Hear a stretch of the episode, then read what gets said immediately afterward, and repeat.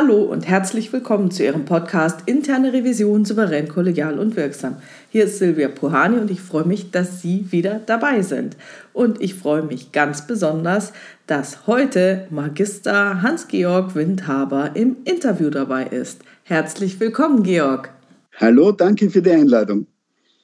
Stell dich doch den Zuhörern mal bitte kurz vor. Ja, also mein Name ist Georg Windhaber. Ich bin jetzt seit mittlerweile zehn Jahren im Stadtrechnungshof der Landeshauptstadt Graz. Das ist die größte Nurstadt, wie wir uns bezeichnen, also nach Wien die größte Stadt und mit ungefähr 300.000 Einwohnern. Und wir überprüfen ein Gebauungsvolumen von circa einer Milliarde Euro im Jahr und arbeiten hier als externe Kontrolle und informieren insbesondere den Gemeinderat, für den wir arbeiten, aber auch die Öffentlichkeit. Super. Und die Zuhörer, die den Podcast schon kennen, werden sagen, ja, jetzt hat Frau Puhani endlich den Menschen vom Rechnungshof gefunden, der ihr das endlich erklärt, was ein Rechnungshof ist, was er darf, was er nicht darf.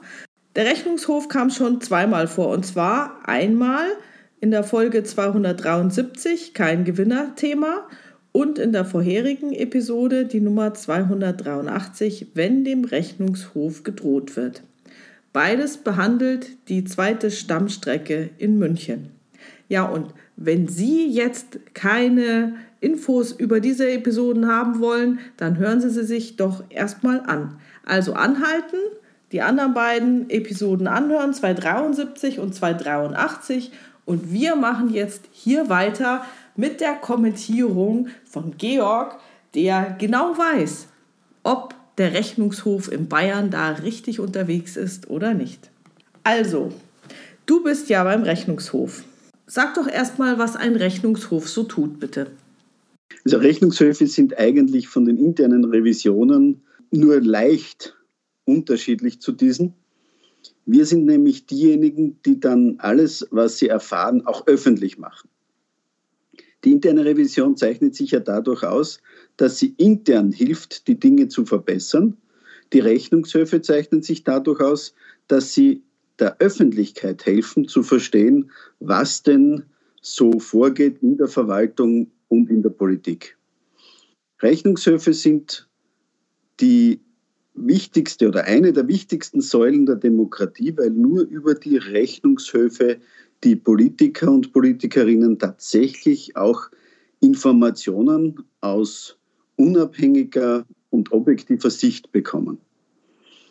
Wir sind also diejenigen, die uns die Verwaltung anschauen und dann darüber sowohl der Politik als auch der Öffentlichkeit berichten.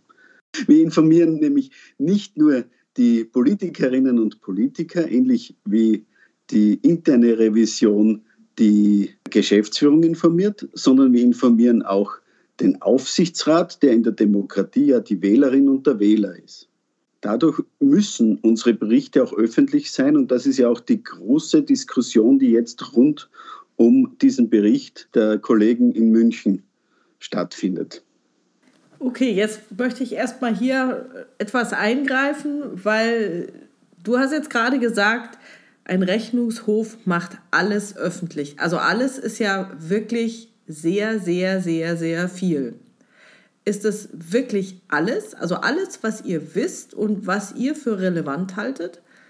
Grundsätzlich ist es alles, was wir für relevant halten. Natürlich nicht jede einzelne Prüferkenntnis, also Kleinigkeiten werden vor Ort mit der geprüften Stelle erledigt. Das wird bei den internen Revisionen ja nichts anderes sein, dass äh, wenn Dinge auffallen, die schnell zu erledigen sind, dann werden die erledigt und ähm, es wird dann auch nicht weiter darüber berichtet, weil ja jeder Bericht auch gelesen werden muss und ein paar hundert Seiten liest niemand mehr.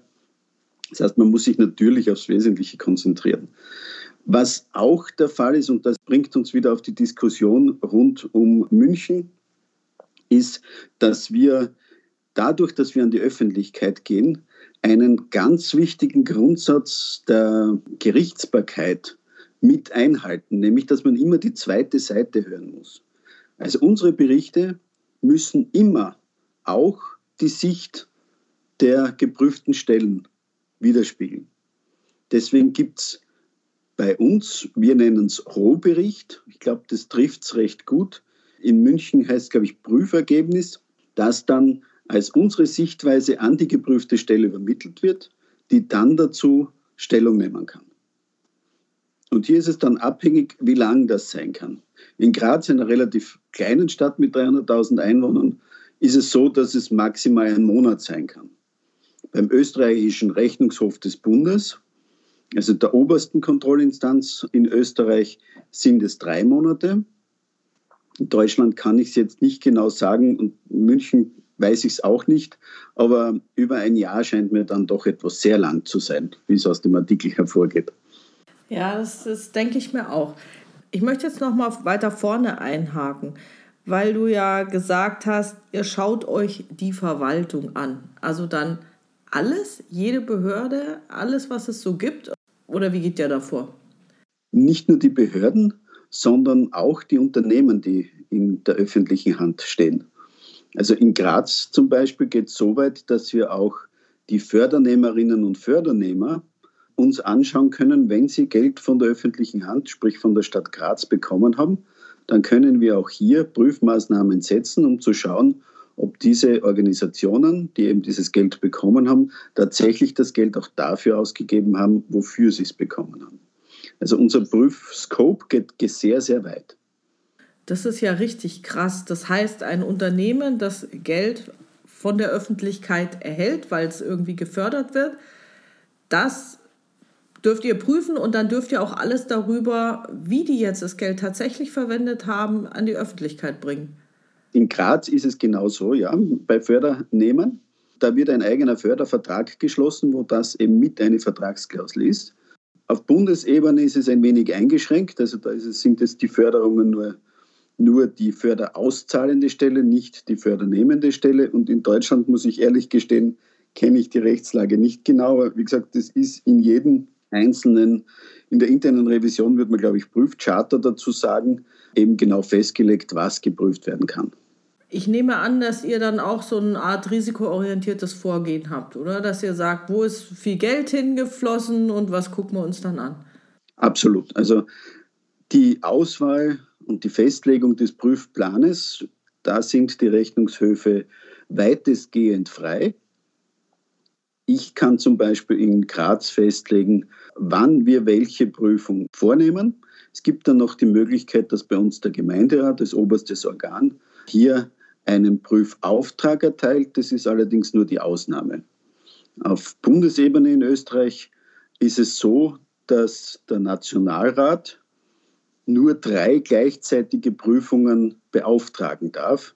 Also er kann nur dreimal sagen, der Rechnungshof muss etwas prüfen. Das macht ja eigentlich auch Sinn, damit die nicht durch irgendwelche Lappalien die ganze Zeit blockiert werden, oder? Genau, das ist der Grund. Deswegen ist es so festgelegt und wird so gehandhabt. Und ähm, vielleicht diese drei Prüfungen pro Jahr. Der österreichische Rechnungshof schafft so zwischen 90 bis 100 Prüfungen im Jahr, also um eine Relation zu haben. Ah, super. Das ist ja cool. Okay, da ist natürlich jetzt, wenn man so viel veröffentlichen darf, die Gefahr groß, dass die Prüfer, sagen wir mal, etwas korrupt werden und sich bestechen lassen.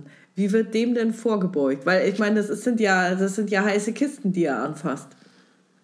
Also äh, die Bestechung, muss ich ganz ehrlich sagen, habe ich noch nie gehört, dass es ein Problem wäre, weil hier auch die ethischen Fragestellungen und die ethische Ausbildung relativ stark gehandhabt wird und auch das Selbstbild das eigentlich kaum zulässt. Also wenn man Prüfer ist und hier in die Prüfung geht, sich bezahlen zu lassen, dass man etwas anders schreibt, ist eher nicht der Fall. Was allerdings schon ständig ein Thema ist, ist die Frage, wie sehr lassen wir uns von den geprüften Stellen einschüchtern ist vielleicht das falsche Wort, aber beeinflussen, also wenn sie zu angriffslustig werden in den Dingen, die sie tun.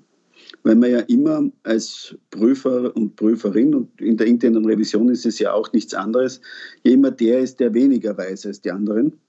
Und wenn dann großer Widerstand kommt, dann muss man sich ja auch aus dem Selbstverständnis heraus die Frage stellen, ist es dann falsch, was ich festgestellt habe oder nicht? Also stimmt denn das, was ich gesagt habe, wenn sich die Gegenseite so dagegen wehrt? Und diese Abwägung ist immer extrem spannend. Teilweise wird natürlich auch probiert, eben dadurch, dass es veröffentlicht wird, auch medialen Druck aufzubauen. Das war jetzt in München zum Beispiel nicht der Fall.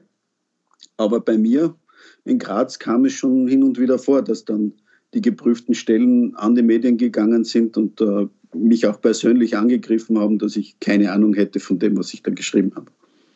Boah, ist das krass. Wie soll man sagen, das ist der Pferdefuß, wenn man die Dinge veröffentlicht. Naja gut, andererseits, dass ich keine Ahnung habe, das wurde mir in meinem Revision-Dasein auch schon öfter mal gesagt. Das mag ja sein und da geht es ja bei einer internen Revision immer darum, ja, dass der Fachbereich möglichst gut vom Vorstand dasteht. Und die interne Revision will dann natürlich auch nicht zu schlecht aussehen. Aber so in der Öffentlichkeit da so eine Schmutzkampagne zu machen, das finde ich schon sehr, sehr krass. Das passiert aber regelmäßig nur dann, wenn man wirklich eine echte Feststellung getroffen hat, die dem Gegenüber tatsächlich wehtut. Ja, aber das sind doch die interessanten Berichte. Das sind doch genau die Berichte, die unbedingt an die Öffentlichkeit müssen oder die interessanten Themen. Das ist jetzt eine Philosophiefrage. Meine Philosophie ist eher die, dass ich sage, natürlich müssen die Berichte, die besonders kritisch sind, auch an die Öffentlichkeit. Wichtiger wäre aber noch, und das passiert kaum, dass man auch die Berichte, wo man einfach nur feststellt, es ist in Ordnung, dementsprechend medial auch wiederfindet. Weil im Moment mit diesem Only Bad News are Good News zerstören wir uns teilweise unseren Glauben an die Verwaltung und an die Demokratie. Hm, ja, okay. Das, das kann ich total gut nachvollziehen. Also wir schreiben ja auch bei uns in die Berichte rein, wenn was gut gelaufen ist. Also nicht nur, es ergaben sich keine Feststellungen, sondern das und das läuft gut. Das und das funktioniert. Ja, und wir in Graz sind jetzt sogar noch einen Schritt weiter gegangen. Wir schreiben nicht nur, wenn etwas besonders gut gelungen ist, sondern wir schreiben auch, wenn es unseren Erwartungen entsprochen hat. Weil das ist etwas, was man noch eher vergisst als das Lob. Also im Normalfall stehen in Rechnungshofberichten die Dinge drinnen, wo man schimpft. Manche Kolleginnen und Kollegen sind sogar der Meinung, dass nicht geschimpft gelobt genug ist. In Zunehmend jetzt kommt aber auch Lob vor, wobei das Lob eine schwierige Geschichte ist, gerade in der öffentlichen Verwaltung, weil aus einem Risikoorientierung heraus, wenn jemand seinen Job besonders gut kann, dann kann er auch besonders gut verbergen, wenn er etwas macht, was er nicht tun soll. Ja. Also aus dem Risiko insbesondere der Korruption oder des gesetzwidrigen Verhaltens heraus ist das eigentlich schon wieder ein Risikomarker, dass jemand, der seinen Job besonders gut beherrscht, ja eben diese Möglichkeit hat, ohne dass jemand diese Spur auch tatsächlich sieht, hier Malversationen zu begehen. Also das Loben ist immer gefährlich und oft oder eigentlich immer, zumindest von dem, was ich bisher festgestellt habe, ist vergessen worden, darauf einfach festzuhalten, dass das den Erwartungen entsprochen hat.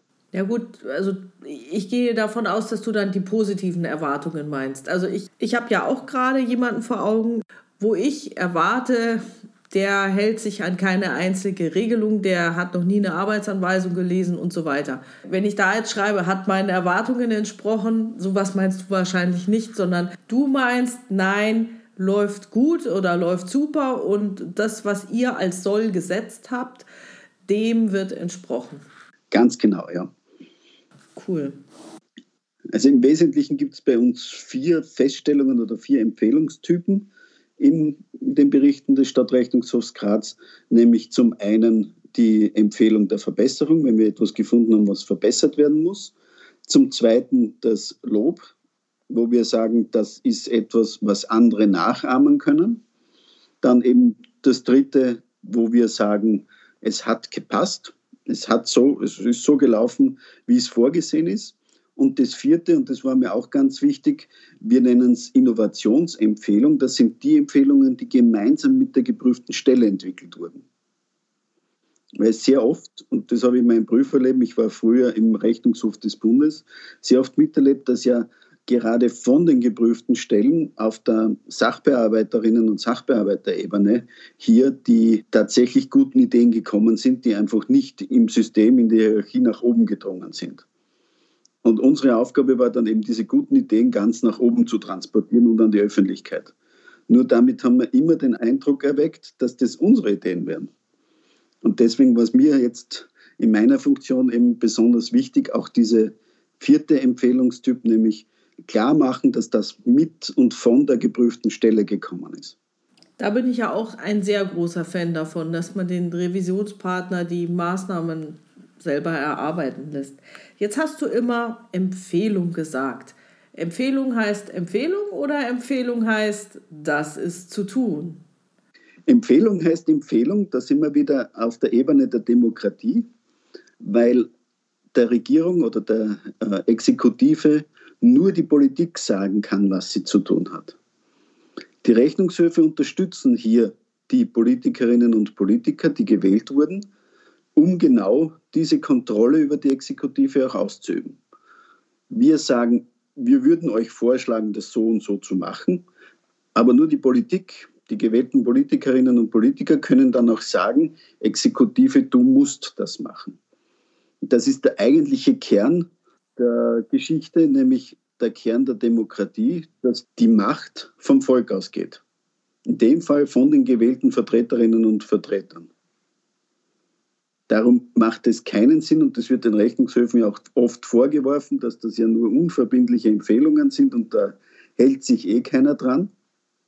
Das ist auch nicht die Aufgabe des Rechnungshofs, hier verbindliche Vorgaben zu machen. Ich gesagt, das bleibt bei den Politikern und Politikerinnen, das festzulegen und damit auch für die Wählerinnen und Wähler sichtbar, was die Politik mit unseren Berichten gemacht hat. Umso wichtiger, und das ist der Grund, ist es, dass wir unsere Berichte veröffentlichen, dass nämlich auch die Wählerinnen und die Wähler erkennen können, was wussten die Politikerinnen und Politiker denn wann, die, die gewählt wurden, um die Verwaltung zu kontrollieren.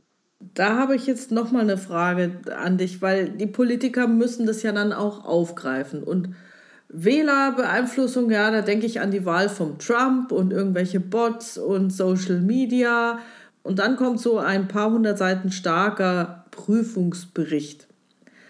Da habt ihr es aber ganz schön schwer. Ja, ich habe auch von der idealtypischen Vorstellung der Rollenvorstellung der Rechnungshöfe in der Demokratie gesprochen. Aber ich gebe dir völlig recht, in der jetzigen Umgebung ist es einfach zum einen extrem wichtig, auch gute Kontakte zu den Medien zu haben. In dem Moment, wo die Medien unsere Berichte aufgreifen, unsere Informationen aufgreifen und die in den Zeitungen auch veröffentlichen, in dem Moment werden wir wirksamer und natürlich auch spannender für die Öffentlichkeit. Und insbesondere natürlich auch spannender für die Politikerinnen und Politiker. Nichtsdestotrotz ist es deren Rolle und nur deren Rolle, die Exekutive zu kontrollieren. Und nur diese Personen, die hier gewählt wurden, können auch der Exekutive sagen, ihr müsst etwas anders machen. Alles andere wäre eine Diktatur der Rechnungshöfe und das will, glaube ich, niemand. Okay, das habe ich jetzt verstanden. Also, ihr gebt die Infos an die Politiker und die Politiker sollen dann durchgreifen, hoffentlich.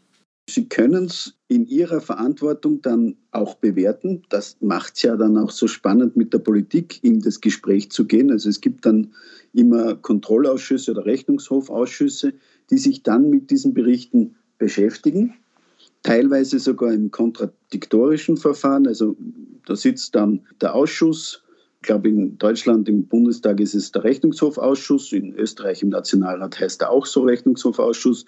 Und dann sitzt der Chef oder die Chefin des Rechnungshofs da drinnen und der jeweilige Minister oder die jeweilige Ministerin, um die es quasi in diesem Bericht geht oder um deren Ressort es im Bericht geht. Und dann kann die Politik gezielt anhand der Informationen des Rechnungshofs die Exekutive, die Ministerinnen und Minister noch einmal nachfragen, noch einmal in die Tiefe gehen und hier quasi versuchen, sich eine Entscheidung abzuringen. Sehr gut machen das zum Beispiel die Amerikaner im Senat, wenn man das einmal angeschaut hat, wenn die ihre Politiker oder auch ihre Auskunftspersonen regelrecht grillen. Die sind wirklich extrem gut vorbereitet mit den Informationen, die man hier sieht. Und dann merkt man auch, dass das durchaus keine angenehme Geschichte für die geprüfte Stelle dann ist, wenn man von den Politikern und Politikerinnen hier befragt wird. Also so wie man das aus den Filmen kennt, wenn dann diese Ausschüsse tagen und dann, was weiß ich, Challenger-Unglück oder sowas aufgearbeitet wird, da gibt es dann immer irgendeinen, der dann da wie auf der Richterbank sitzt und jemanden befragt. So kann ich mir das vorstellen? So ähnlich, ja. Also es ist nicht jedes Mal so und es ist auch nicht jedes Mal kontrovers. Das wäre übertrieben zu sagen, aber das ist die Möglichkeit, die die Politik damit hat. Und dann wird das Ganze natürlich ja noch, auch noch einmal im Plenum diskutiert, also in den Plenarsitzungen. Und auch hier hat dann der Bürger und die Bürgerin die Chance zu schauen, was ist denn aus den Informationen, die sie, und deswegen ist es wichtig, dass wir die Berichte veröffentlichen, im Original lesen haben können und sich selbst ein Bild machen können, wie sie selber entschieden hätten, was machen denn die von ihnen gewählten Personen mit diesen Informationen und wie gehen sie damit um. Ich habe ehrlich gesagt noch nie geschaut, ob ich so einen Rechnungshofbericht finde. Wo werden die denn veröffentlicht? Also heutzutage auf der Webpage? Genau, auf der Homepage findet man eigentlich von fast allen Rechnungshöfen, ich glaube, es gibt keinen, der es nicht mehr veröffentlicht, die, die Berichte. Sie sind meist, muss man leider sagen, eher noch im Stil von 100 Seiten Bleiwüste. Aber auch das fangen einige an aufzubrechen. Ich hatte jetzt so die Idee, dass man ja diese knackigen Aussagen vielleicht auch auf Social Media posten könnte. Aber da hat man wahrscheinlich wieder ein Problem. Es ist nur ein Ausschnitt. Und dann braucht man höchstwahrscheinlich auch die Seite des Geprüften, dabei, dass man das irgendwie relativieren kann, oder? Wir arbeiten gerade an solchen Konzepten, wie wir das am besten machen können. Wie Facebook begonnen hat, also in den späten 2000er Jahren, war es teilweise so, dass die Rechnungshöfe das unter der Würde des Hauses gehalten haben, in solchen Plattformen tätig zu sein. Das hat sich mittlerweile Gott sei Dank auch geändert. Aber insgesamt ist es schon noch so, dass die Rechnungshöfe eben sehr darauf bedacht sind, nicht nur ein Schwarz-Weiß-Bild zu zeichnen, sondern wirklich alle Graustufen darzustellen, was dann natürlich den Bericht umfangreich und schwerer zu lesen macht. Also es ist weniger sexy, als wenn man das dann auf Social Media, auf Instagram, auf TikTok in drei Grafiken oder in 90 Sekunden versucht darzustellen. Aber wie gesagt, wir versuchen gerade darüber nachzudenken, wie wir das machen können. Insbesondere mit Grafiken und mit Infografiken, glaube ich, können wir hier durchaus noch besser werden. Okay, das hört sich super spannend an. Gibt es auf eurer Homepage schon so einen Bericht mit Grafiken? Ja, also der Bericht, der am besten angekommen ist, ist der Bericht zu Was geht Graz das Klima an? Hier haben wir versucht darzustellen und nachzuschauen, was unser Gemeinderat denn tatsächlich beschlossen hat, damit, dass er gesagt hat, wir wollen bis 2030 klimaneutral sein als Stadt. Und hier haben wir versucht, eben greifbare Vergleiche zu machen. Wir haben geschaut, wenn wir sagen, das CO2 müsste fürs ganze Jahr reichen, also bis zum 31. Dezember, wo liegt denn die Stadt Graz auf dem Kalender im Moment gerade? Da sind wir leider Anfang Februar, wo wir unser CO2-Jahresbudget schon erschöpft haben. Oder wir haben geschaut, wie viele Bäume müssten wir denn pflanzen, damit wir die CO2-Belastung, die die Stadt Graz mit ihrer Energie, die alle Bürgerinnen und Bürger hier verbrauchen, damit wir die kompensieren könnten. Und da sind wir auf zehnmal die Fläche der Stadt gekommen. Oder wir haben uns angeschaut, als letzten Vergleich, wie viel Sonnenenergiepaneele müssten wir denn bauen, wie viel Fläche, um diese Energie darzustellen. Und das war mehr als die Hälfte des Stadtgebiets. Also einfach, um zu zeigen, hier gibt es noch sehr, sehr viel zu tun. Und wenn man das innerhalb von acht Jahren schaffen will, dann ist es ein wahnsinnig großes Vorhaben, das nicht so ohne weiteres funktionieren wird. Zu dem Bericht gibt es übrigens auch einen Podcast von uns. den man finden kann unter wirklich Wissen, Stadtrechnungshof Graz. Cool. Ich glaube, den möchte ich mir echt anhören. Wie du siehst, wir versuchen jetzt, und im Moment ist es tatsächlich ein Versuchen im Sinne einer positiven Fehlerkultur, dass wir einfach einmal ausprobieren, wie können wir unsere Prüfergebnisse denn noch kommunizieren, außer im geschriebenen Bleiwüsten. Ja, klar, weil das sagt man ja sonst immer dahin, wo der Kunde ist, also dahin gehen, wo der Wähler ist. Genau. In dem Sinne ist es extrem wichtig und auch dahin gehen, wo der Politiker ist und der ist im Normalfall dort, wo die Wählerin und der Wähler ist. Nicht schlecht. Ich würde gerne noch mal zurück zu eurem Prüfprozess. Kann ich mir den so vorstellen wie in der internen Revision? Er ist sehr, sehr ähnlich, ja. Also wir haben, äh, nachdem wir festgelegt haben oder nachdem ich festgelegt habe, was das Prüfthema ist, gibt es einen Auftrag. Dann gibt es eben die Vorbereitung. Das ist jetzt für einen Stadtrechnung so für uns recht praktisch, weil wir Zugang zu sehr vielen Dokumenten schon haben. Und auch nachdem das Prüffeld, zumindest geografisch sehr eingeengt ist, wir ja von den Vorprüfungen her schon relativ viel wissen. Das heißt, unsere Vorbereitungen können damit präziser sein. Auf einer Ebene des Bundes ist es dann natürlich schwieriger, weil man nicht so oft zu den geprüften Stellen kommt, die man dann prüft. Und dementsprechend ist die Vorbereitung etwas schwieriger. Dann gibt es von unserer Seite einen Prüfplan, gemacht von dem Prüfteam, die sich dann quasi angeschaut haben, was können sie in welcher Zeit erreichen und wie passt es mit meinem Auftrag zusammen. Es wird dann im ersten Meilensteingespräch mit mir rückgespielt und festgelegt. Dann geht es zum Geprüften, also zur geprüften Stelle, mit der wir kommunizieren. Und zuletzt wird dann der Bericht geschrieben, der dann veröffentlicht wird und dann eben noch in den politischen Gremien, bei uns heißt es Kontrollausschuss und im Gemeinderat dann diskutiert. Da möchte ich jetzt noch mal einhaken, weil die Prüfungsdurchführung gar so schnell ging und die Abstimmung. ja. Ich nehme an, ihr kündigt eure Prüfung auch irgendwann mal der geprüften Stelle an. Es hängt vom Thema ab, aber im Normalfall tun wir das, ja. Ach, es gibt auch Themen, wo ihr das gar nicht ankündigt?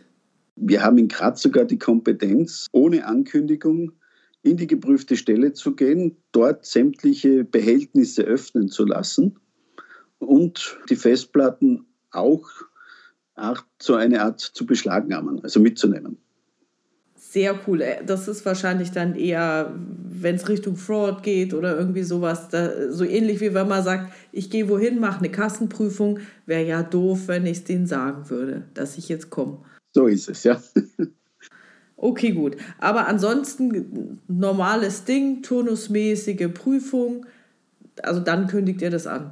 Genau, wir gehen hin, machen ein Erstgespräch, erläutern dort, was wir eigentlich vorhaben.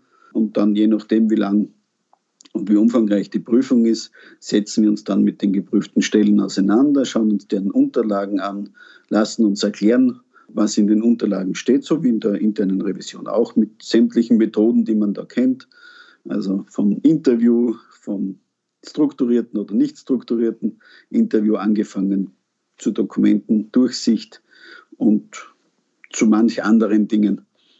Cool. Sehr schön.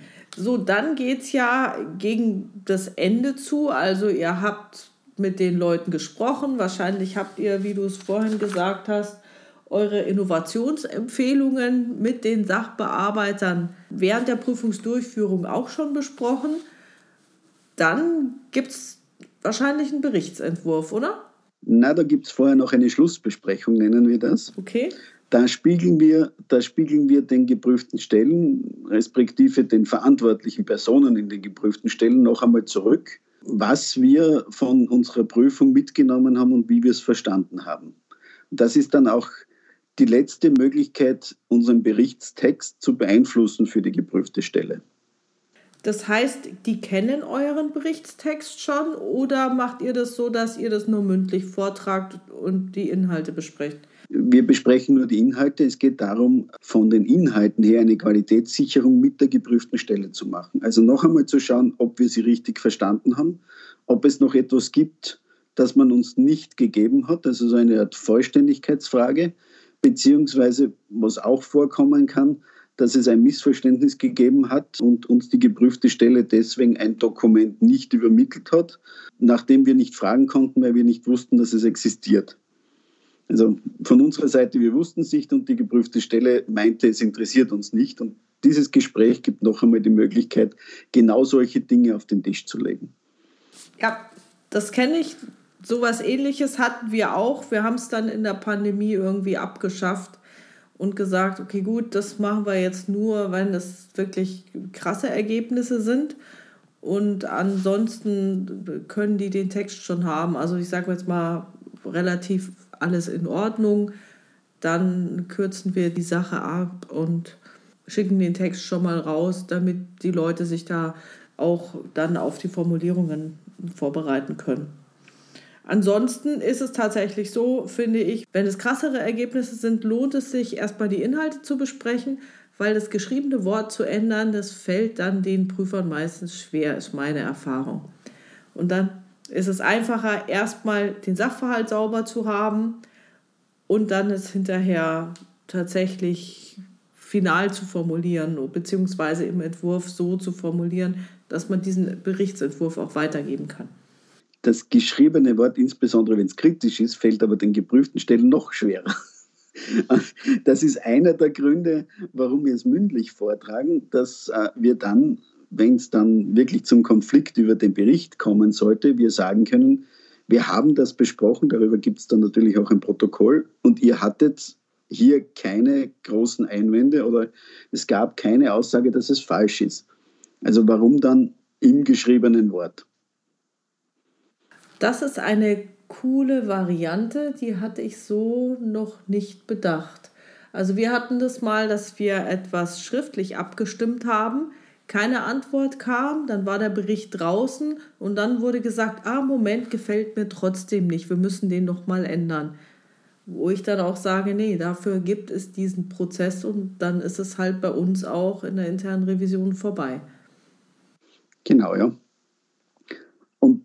dann nach dieser Besprechung wird eben der Bericht finalisiert meistens oder geschrieben, je nachdem, wie weit wir im Prozess sind, wenn wir die Schlussbesprechung machen. Und dieser Text, dieser Rohbericht, wie er bei uns heißt, ist ein vertraulicher, weil eben die Stellungnahme der geprüften Stelle noch nicht da ist. Aber, und das sage ich bei jeder Besprechung, bei der Schlussbesprechung dazu, der Text, unser Text vom Rohbericht wird nicht mehr geändert.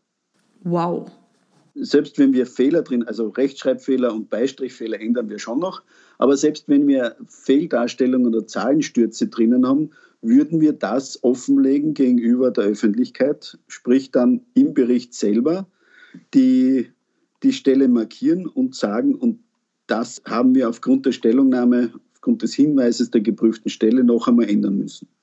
Okay. Das ist jetzt auch eine coole Variante. Ich überlege gerade, ob man die für die interne Revision auch noch anwenden könnte.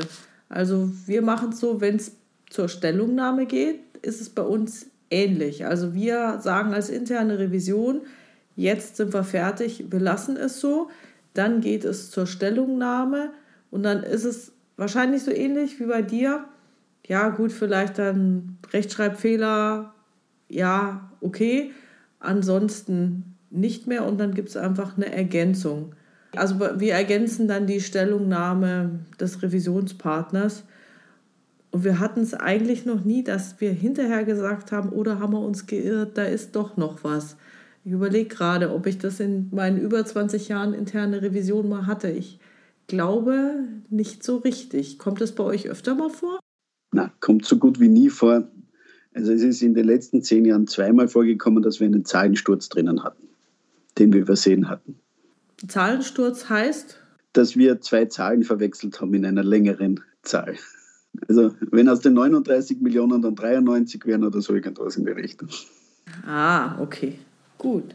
Hat natürlich schon einen höheren Impact bei solchen Zahlen, aber trotzdem ist es dann so und es ist der Wert, dass das transparent bleibt, auch für die Öffentlichkeit, weil ja das Vertrauen in den Rechnungshof da sein muss, dass das, was wir feststellen, dann auch so an die Öffentlichkeit kommt. der ist für uns so hoch, dass wir hier auch sagen, okay, wenn wir hier Fehler machen, dann sollte es auch zu sehen sein.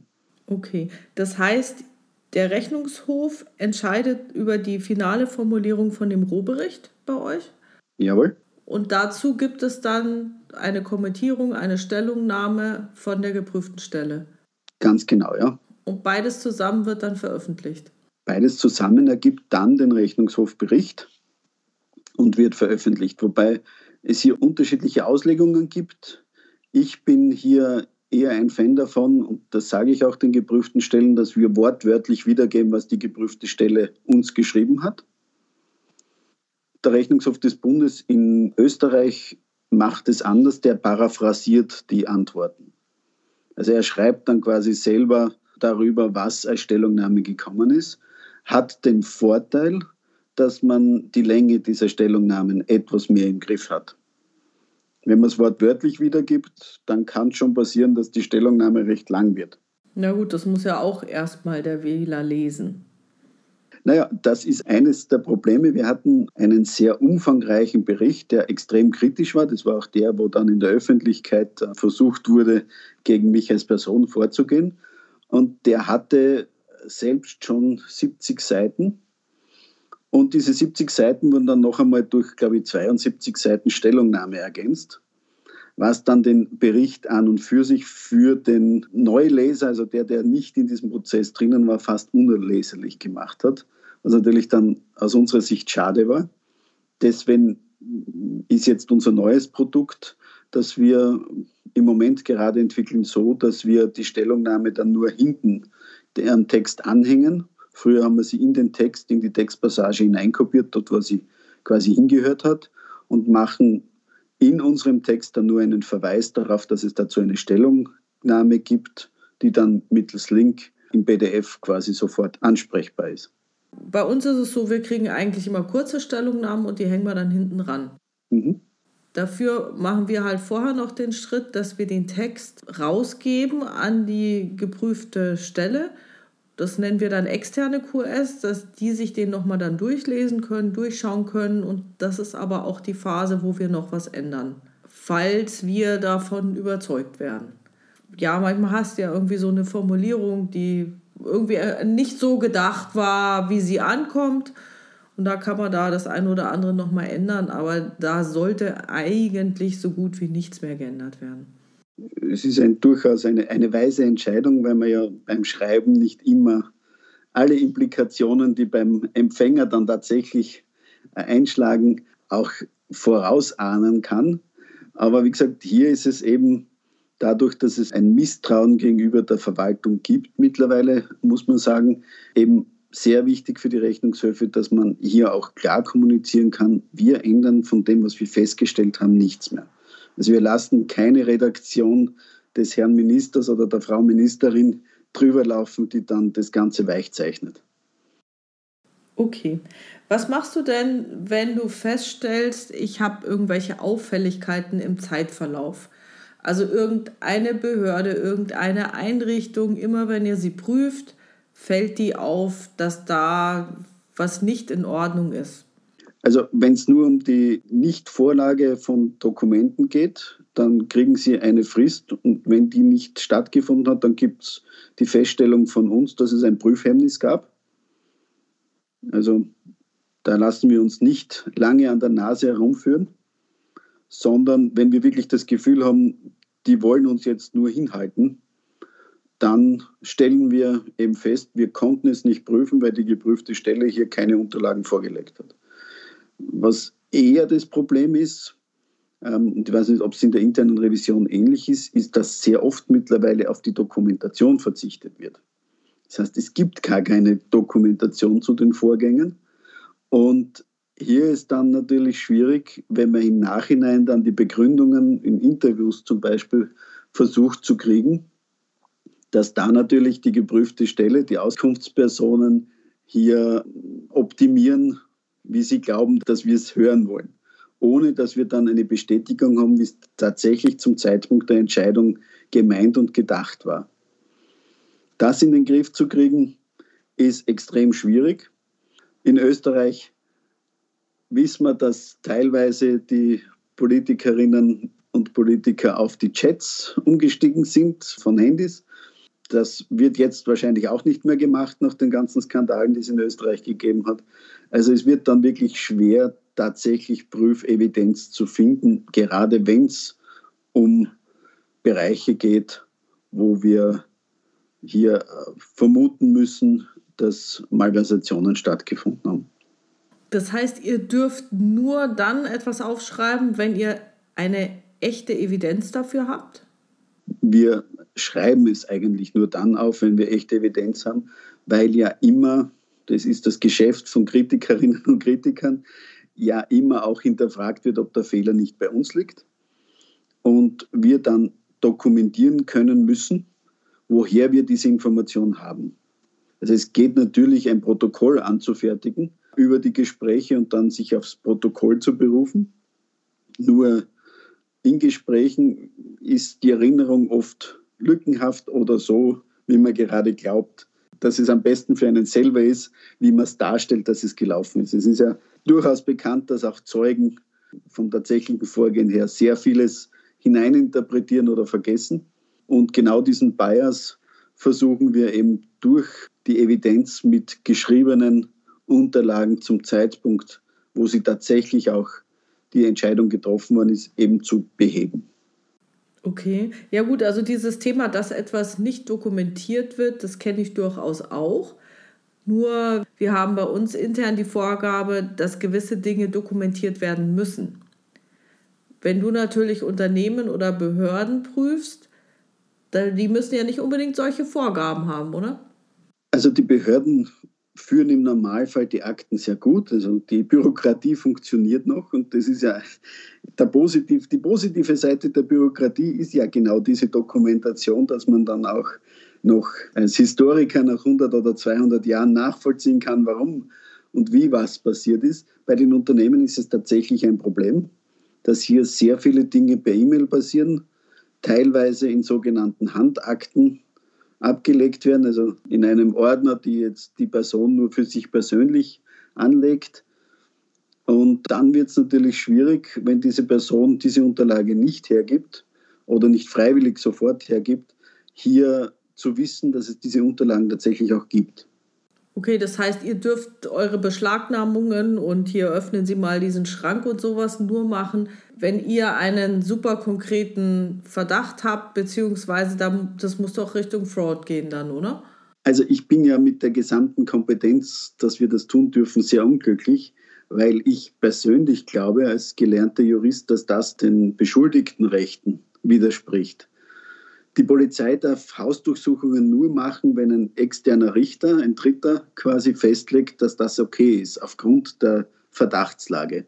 Und jetzt gibt es ein paar Wahnsinnige im Rechnungshof, die können das ohne richterlichen Befehl machen. Die Frage ist dann auch, und das ist eines der Hauptkriterien für mich, wie sehr ich denn dann die Beweislage für Gerichte dadurch verfälsche oder verunmögliche, wenn ich hier hineingehe und einfach Dinge an mich nehme. Also in den letzten zehn Jahren, wo ich den Stadtrechnungshof führen darf, haben wir das nie gemacht.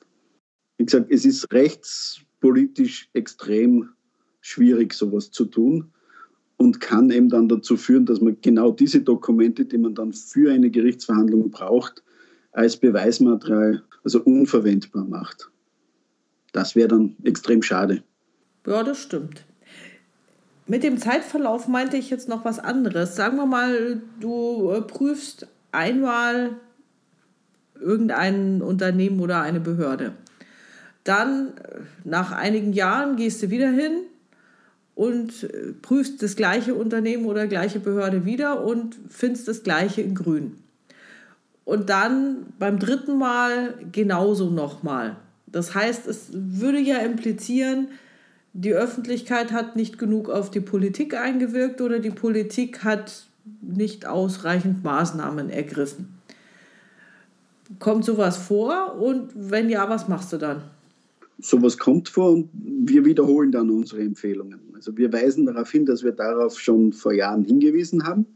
Und wir quasi weisen dann noch einmal darauf hin, dass es noch immer nicht passt. Was es auch gibt, zumindest bei den allermeisten Rechnungshöfen, ist ein sogenanntes Follow-up-System, wo wir die Empfehlungen, die wir in vergangenen Berichten ausgesprochen haben, dann nach ungefähr einem Jahr, ist das der normale Schnitt, dann noch nach überprüfen, ob die tatsächlich umgesetzt wurden.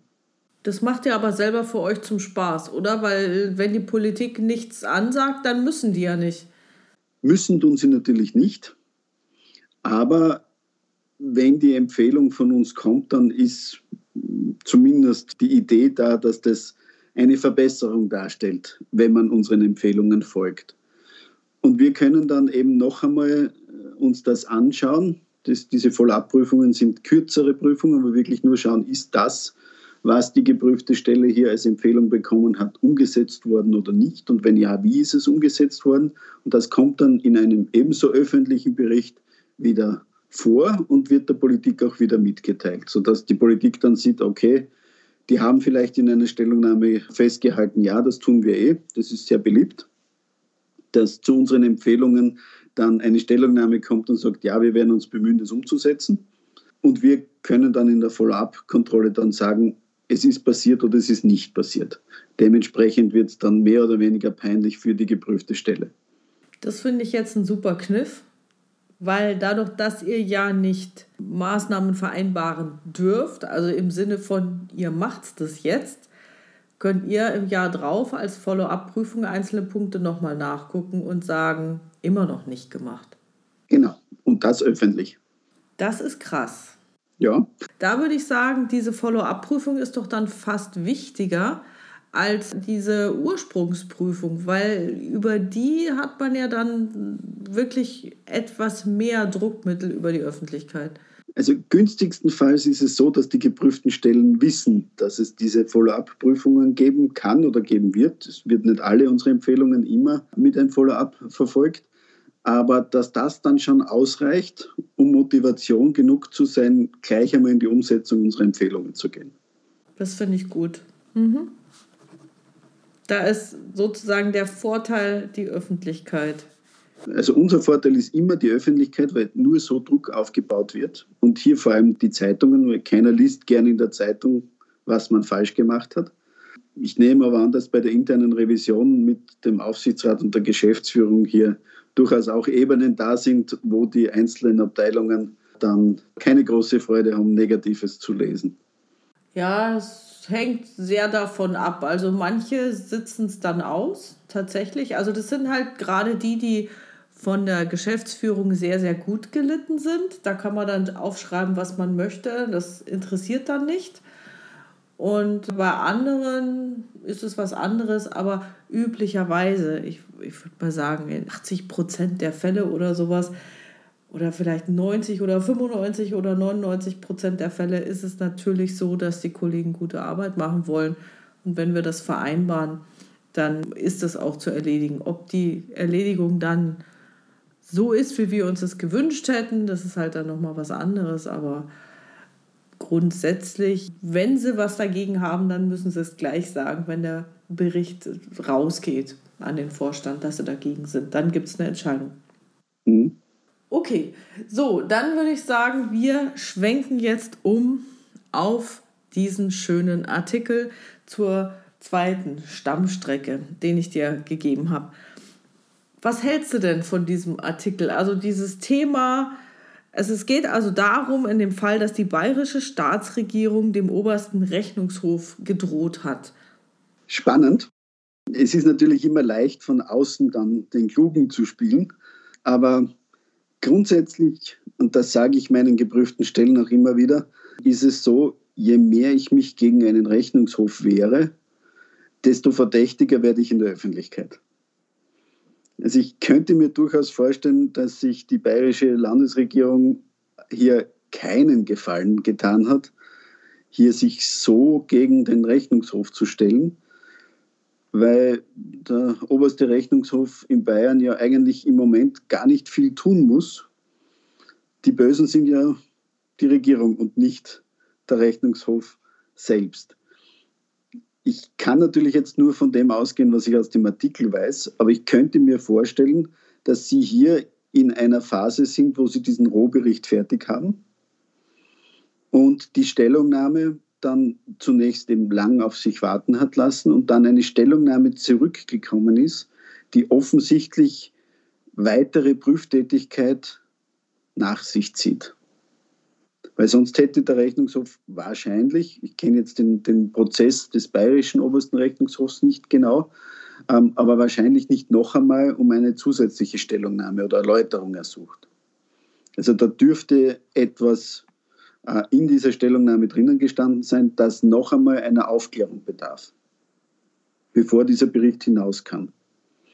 Also insofern ist der Rechnungshof in Bayern, wenn die Geschichte so gelaufen ist, wie ich sie mir jetzt gerade zusammengereimt habe, durchaus im internationalen Standard, den es gibt, gut unterwegs. Also ich hätte jetzt keinen Fehler des Rechnungshofs gesehen. Das wollte ich eigentlich auch gar nicht wissen. Also ich fand einfach diese Drohung so interessant, dass hier die Drohung ist. Und tatsächlich, was für mich sehr, sehr wichtig war, ist deine Einschätzung, in welcher Phase die sich jetzt gerade befinden und vor allem, dass sie eben tatsächlich aufgrund der Stellungnahme dann nochmal die Prüfung aufmachen und nochmal Unterlagen benötigen. Also das ist grundsätzlich sehr ungewöhnlich. Mir ist das Gott sei Dank noch nie passiert, aber ich, ich würde es nicht ausschließen, dass wir das irgendwann einmal auch so machen. Gerade bei kontroversiellen Themen, wichtigen Themen, wo es um viel Geld und viel Verantwortung auch geht, ist es eben extrem wichtig, hier die Aufgabe des Rechnungshofs wahrzunehmen. Wir haben es mit wirklich Wissen umschrieben, nämlich die Tatsachen, wie sie sich tatsächlich gezeigt haben, darzustellen. Also ohne Vermutungen, ohne persönlichen Bypass, ohne irgendwelche subjektiven Einschätzungen tatsächlich auf den Punkt zu kommen. Und wenn das so war, wie ich es mir jetzt zusammengereimt habe, dann ist es sogar eine wichtige und eine zutiefst bewundernswerte Tätigkeit des Rechnungshofs in München, weil das muss man sich ja auch erst einmal trauen und durchstehen, zu sagen, okay, da ist etwas, was offensichtlich jetzt noch nicht ganz so ist, wie wir es gesehen haben. Und jetzt machen wir das, was wir eigentlich fertig hatten, wieder auf und schauen es uns an. Es ist deswegen mutig, weil natürlich dann sofort der Vorwurf kommen kann, sie gehen in die Knie vor der Regierung, sie sind einseitig für die Regierungspartei und äh, nicht für die Opposition hier. Aber im Endeffekt braucht das am meisten Mut, hier zu sagen, wir bleiben uns selbst treu und schauen und geben die Dinge erst dann an die Öffentlichkeit, wenn wir wissen und wenn wir selber sagen können, dass sie stimmen. Super, okay. Jetzt hast du ja vorhin gesagt, dass du für diese Stellungnahme einen Monat Zeit gibst. Mhm. Was machst du eigentlich, wenn die Stellungnahme nicht kommt? Weil du ja gesagt hast, ich habe dann nur den Rohbericht und erst mit der Stellungnahme ist es dann ein Rechnungshofbericht. Also es gibt immer wieder Berichte, wo keine Stellungnahme kommt. Das teilt uns die geprüfte Stelle dann auch mit, dass sie dazu keine Stellungnahme abgeben, weil es ähnlich oder gleich sehen wie wir und eine Stellungnahme nicht notwendig ist. Dann legen wir das vor und vermerken nur, dass keine Stellungnahme erteilt wurde. Wenn die geprüfte Stelle sagt, sie ist noch nicht fertig mit der Stellungnahme, dann gibt es die Möglichkeit von Nachfristen, je nachdem, wie glaubwürdig das dann auch ist. Also wenn ich zum Beispiel weiß, dass eine Stelle gerade in einem Rechnungsabschluss oder ähnlichen ist, dann geben wir natürlich Nachfristen. Oder wenn ich weiß, der Geschäftsführer ist auf Urlaub, und ähm, der behält sich vor, das noch endzuzeichnen, dann sind wir hier auch natürlich entgegenkommend, allerdings nur bis zu einem gewissen Maße, also nicht über Monate. Oder wir stellen fest, dass die geprüfte Stelle nicht rechtzeitig eine Stellungnahme abgeben konnte. Das ist der Extremfall. Okay, dann geht bei euch der Bericht raus und ihr schreibt rein, ihr habt nichts erhalten innerhalb der Frist. Genau. Also da wird vorher eine Nachfrist gesetzt und im österreichischen Bürokratiejargon nennt man das das Verschweigen. Aha. Die Gegenseite hat sich verschwiegen. Okay. Wäre ich jetzt nicht drauf gekommen. Aber okay. Kann man ja so machen. Also wir machen es so ähnlich. Wir sagen, ihre Frist ist so und so lange. Und wenn wir nichts hören, gehen wir davon aus, dass nichts mehr kommt. Also die müssen sich bei uns dann melden und äh, sagen, was weiß ich, Urlaub, Krankheit, irgendwas.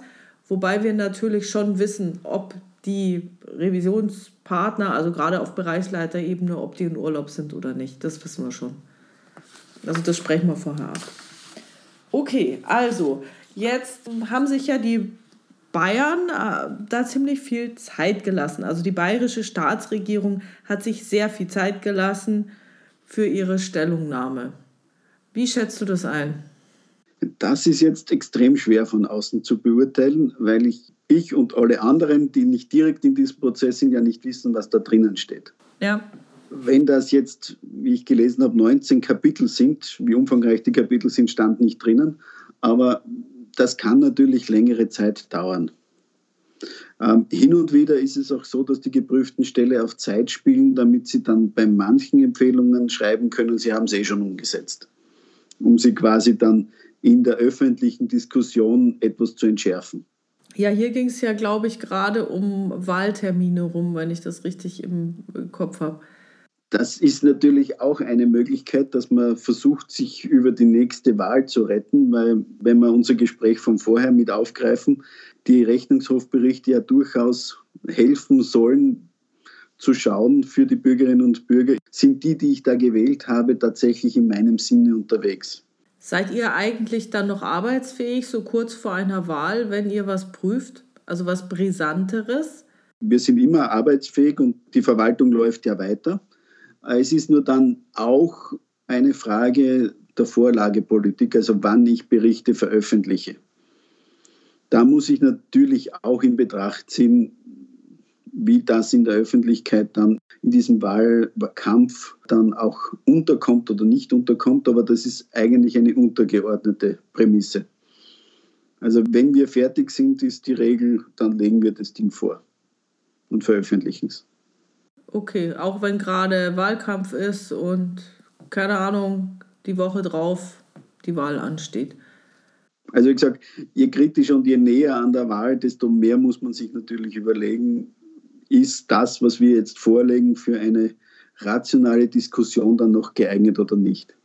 Weil wenn ein Skandalbericht eine Woche vor der Wahl rauskommen sollte, dann wird es natürlich schwierig, den auch in einem rationalen Umfeld zu diskutieren und nicht nur von beiden Seiten instrumentalisieren zu lassen. Also das muss man schon ein bisschen mitbedenken. Allerdings, die oberste Prämisse ist eben, sich von dem politischen oder parteipolitischen Geplänkeln eben nicht ablenken zu lassen. Das heißt, jemand, der im Rechnungshof arbeitet und dort prüft, darf auch kein Mitglied einer Partei sein. Das lässt sich jetzt so auch nicht genau sagen, weil natürlich jeder das Recht hat, sich politisch zu beteiligen. Aber für mich und auch für mein Team gilt es schon so, dass wir sagen, wir engagieren uns in keiner Partei. Einfach um auch glaubwürdig zu bleiben. Ja, das denke ich ja auch. Also je stärker man in einer Partei engagiert ist, umso schwieriger ist die Objektivität, schätze ich mal. Beziehungsweise desto schwieriger ist es, glaubwürdig objektiv zu sein. Es geht ja auch um das Vertrauen der Bevölkerung in die Institution Rechnungshof.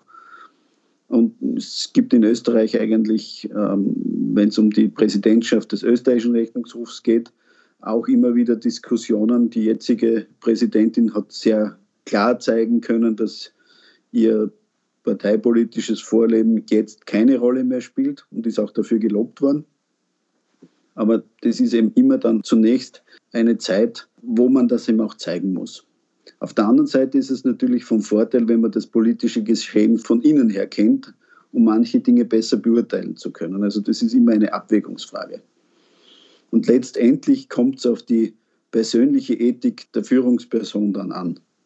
In Österreich, glaube ich, kann man sagen, die letzten 25 Jahre, die ich das mitverfolgen konnte, ist es immer gelungen, hier durchaus ethisch gute Personen hinzusetzen, die dann auch glaubwürdig ihre Unabhängigkeit zeigen konnten. Okay, also die glaubwürdige Objektivität, die finde ich auch nochmal sehr, sehr interessant. Das habe ich so auch noch nicht gehört. weil man immer sagt, ja, man muss objektiv sein, aber glaubwürdig objektiv sein, das ist schon noch mal was anderes. Jetzt hast du ja vorhin gesagt, der Bericht soll als rationale Grundlage dienen. Also wirklich Zahlen, Daten, Fakten und sonst wenig. Also wir wissen ja, in der, der modernen Kommunikation sind Geschichten die Mittel der Wahl. Also wir versuchen schon Geschichten zu erzählen, aber Geschichten auf Faktenbasis. Und im Endeffekt ist ja jeder Zeitungsartikel nichts anderes als so eine Geschichte und so ähnlich wie es in der Zeitung gehandhabt werden, versuchen wir es jetzt zumindest in Graz auch zu handhaben, nämlich spannend zu schreiben, aber trotzdem nie die Faktenbasis zu verlassen. Also alles, was wir feststellen, muss auch dokumentierterweise vorliegen. Und alles, was wir feststellen, können wir in der Diskussion im Kontrollausschuss dann den Mitgliedern des Kontrollausschusses auch zeigen. Spannend schreiben finde ich jetzt an dieser Stelle ganz, ganz interessant, weil normalerweise, wenn man so Behördendinge liest, also Formblätter oder irgendwelche anderen Dinge, ist das ja das Gegenteil von spannend. Jetzt seid ihr die ganze Zeit von nicht spannenden Dingen umgeben und müsst euch durch Aktenberge durchwühlen wie noch was. Wie schreibt ihr spannend? Das ist die 100.000 Euro Frage, ja. Wir bemühen uns. Also wir versuchen jetzt zunehmend, und das ist ein laufendes Projekt, eben die Grundsätze des Storytellings zu übernehmen und hier die Geschichte, wie sie sich darstellt, tatsächlich dann auch zu erzählen und nicht nur quasi die trockenen Fakten aneinander zu reihen. Wichtig ist hier, glaube ich, dass zum einen alles, was in der öffentlichen Hand passiert, extrem spannend sein kann und auch ist. Es ist nur dieses Vorurteil, die Bürokratie ist so trocken und absolut äh, unspannend jeder, der mit der Behörde schon zu tun gehabt hat, ich glaube, die Emotionen waren immer im Spiel, egal ob wir Steuer gezahlt haben oder ob irgendwo ein Auto, also ein Strafzettel verteilt wurde oder irgendetwas anderes. Also die eigene Geschichte ist ja immer spannend. Und wir versuchen eben dann auch der Leser und der Leserin zu vermitteln, dass es hier um ihr Steuergeld geht und um die Personen, die sie alle vier oder fünf Jahre meistens dann wieder in diese Funktion bestellen können oder eben abberufen. Also wenn diese Betroffenheit, diese Selbstbetroffenheit vermittelt werden kann für die Leserinnen und den Leser, dann können es auch spannende Geschichten werden. Dazu kommt noch, dass wir eben versuchen, unsere Berichte jetzt etwas besser zu gestalten als eben nur Wordseiten, die von vorne bis hinten beschrieben werden. Das Projekt hat begonnen dass ich einen Mitarbeiter von mir in einen Kiosk geschickt habe und die gängigen Zeitschriften gekauft haben und die einmal durchgeschaut haben, was die denn auch formal anders in der Darstellung bringen als wir. Weil unsere Produkte sind alle gratis erhältlich, die Zeitungen sind teilweise recht teuer und trotzdem die teuren Dinge werden gekauft und gelesen und unsere Berichte eher nicht. Und aus der Frage heraus versuchen wir uns jetzt mit Versuch und Irrtum, mit viel Feedback auch von den Gemeinderätinnen und Gemeinderäten, die unsere Berichte lesen sollen, herauszufinden, wie wir unsere Berichte so schreiben können, dass sie für die Kundin und den Kunden, nämlich die Öffentlichkeit, die Medien und die Politikerinnen und Politiker, aber auch für unsere Wertschöpfungspartner, nämlich die geprüften Stellen, hier interessant sind. Also du machst mich wirklich neugierig auf eure Berichte, das muss ich schon sagen. Das soll auch sein, aber ich gesagt, das ist ein laufender Prozess, wir sind noch nicht am Ende. Einer der Maßnahmen ist eben, dass wir jetzt versuchen, Podcasts zu machen.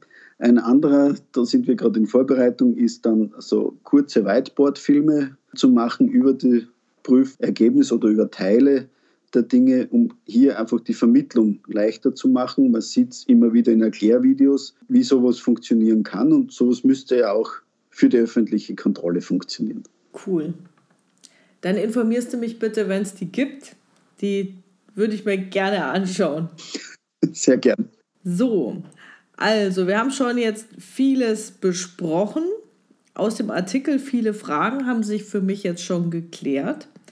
Aber was ich noch nicht verstanden habe, das ist hier dieses Argument der Geheimhaltungsverpflichtung. Zum Beispiel aus öffentlichem Interesse. Was hat es denn damit auf sich?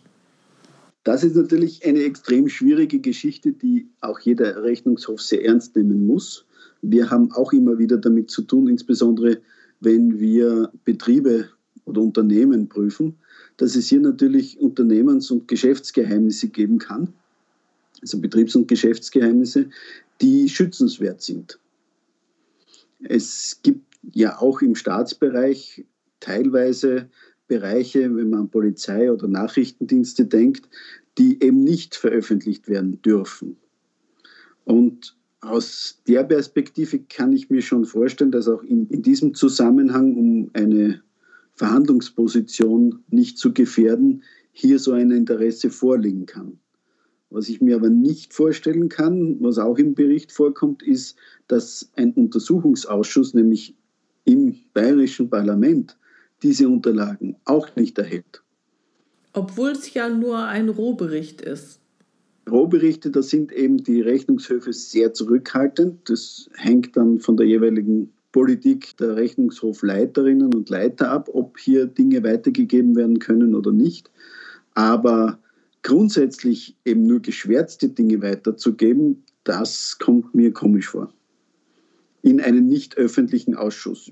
Ich weiß jetzt nicht, ob der Untersuchungsausschuss in Bayern öffentlich ist oder nicht, aber wenn der nicht öffentlich ist oder für Teile nicht öffentlich erklärt werden können, dann kommt es mir zumindest aus meiner Perspektive komisch vor, dass das nicht vorgelegt werden kann. Oder eine Alternative in Österreich wäre zum Beispiel, dass man den Leiter oder die Leiterin des Rechnungshofes zum Gespräch im Untersuchungsausschuss einlädt. Was ich mich so gefragt habe, ist, dass dieses Projekt des Baus der zweiten Stammstrecke, das zieht sich ja über Jahre. Also dauert sowieso schon an sich lange. Und macht es dann überhaupt Sinn, relativ früh, oder eigentlich hätten sie ja bald fertig sein sollen, aber relativ früh in so einem Bauprozess so eine Prüfung durchzuführen, wenn man schon weiß, es zieht sich sowieso noch länger hin. Also ich bei mir im Unternehmen, ich mache das schon. Wenn wir ein längeres Bauprojekt haben, dann schaue ich mir das zu verschiedenen Phasen an. So relativ am Anfang, dann vielleicht in dieser Rohbauphase und dann vielleicht am Ende nochmals, wenn alles wirklich durch ist. Also wir wissen, wir haben einen Rohbericht, wir haben einmal eine Stellungnahme erhalten, die weitere Fragen aufwirft. Macht es nicht Sinn, wenigstens einen Teilbericht dann zu veröffentlichen? Das hängt ganz vom Prüfauftrag und vom Prüfziel ab. Also das ist jetzt schwer zu sagen, weil wir den Bericht ja nicht kennen. Hm. Wir in Graz haben zum Beispiel durch unser Statut, also unsere Stadtverfassung, den Auftrag, uns größere Bauvorhaben in verschiedenen Phasen eben anzuschauen. Wir müssen, bevor der Gemeinderat noch die Zustimmung zu diesem Projekt, zu diesem Bauprojekt erteilt, uns die Planungen anschauen, ob die plausibel sind und müssen dann, bevor der Gemeinderat diesen Beschluss fasst, eben unseren Bericht vorlegen als zusätzliche Hilfe für den Gemeinderat, ob er jetzt Ja oder Nein sagen soll und begleiten dann diese Projekte, die wir vorher auf ihre plausible Planung überprüft haben, dann im Laufe der Umsetzung weiter und schauen uns dort regelmäßig die internen Kontrollen an, wie nämlich die Manager dieses Bauvorhabens und die Managerinnen dieses Bauvorhabens tatsächlich erkennen können, ob ihr Bau also im Zeit- und Budgetplan bleibt und auch von der Qualität her gleich bleibt, wie er beschlossen worden ist. Ja, das kenne ich. Das machen wir bei uns auch so. Also bei einem Großbauvorhaben zumindest. Und ganz spannend ist natürlich die Frage jetzt im Zusammenhang mit München, soweit ich den Zeitungsbericht auch verstanden habe, dass es hier ja auch darum geht, wer seit wann was weiß. Mhm. Und hier geht es ja dann gar nicht mehr so sehr darum, ob das Bauprojekt funktioniert oder nicht funktioniert, sondern wie transparent die Exekutive gegenüber der Legislative ist. Also wie transparent ist denn die Regierung gegenüber ihrem Parlament? Mhm. Und das ist natürlich eine entscheidende Frage, eine entscheidende demokratiepolitische Frage.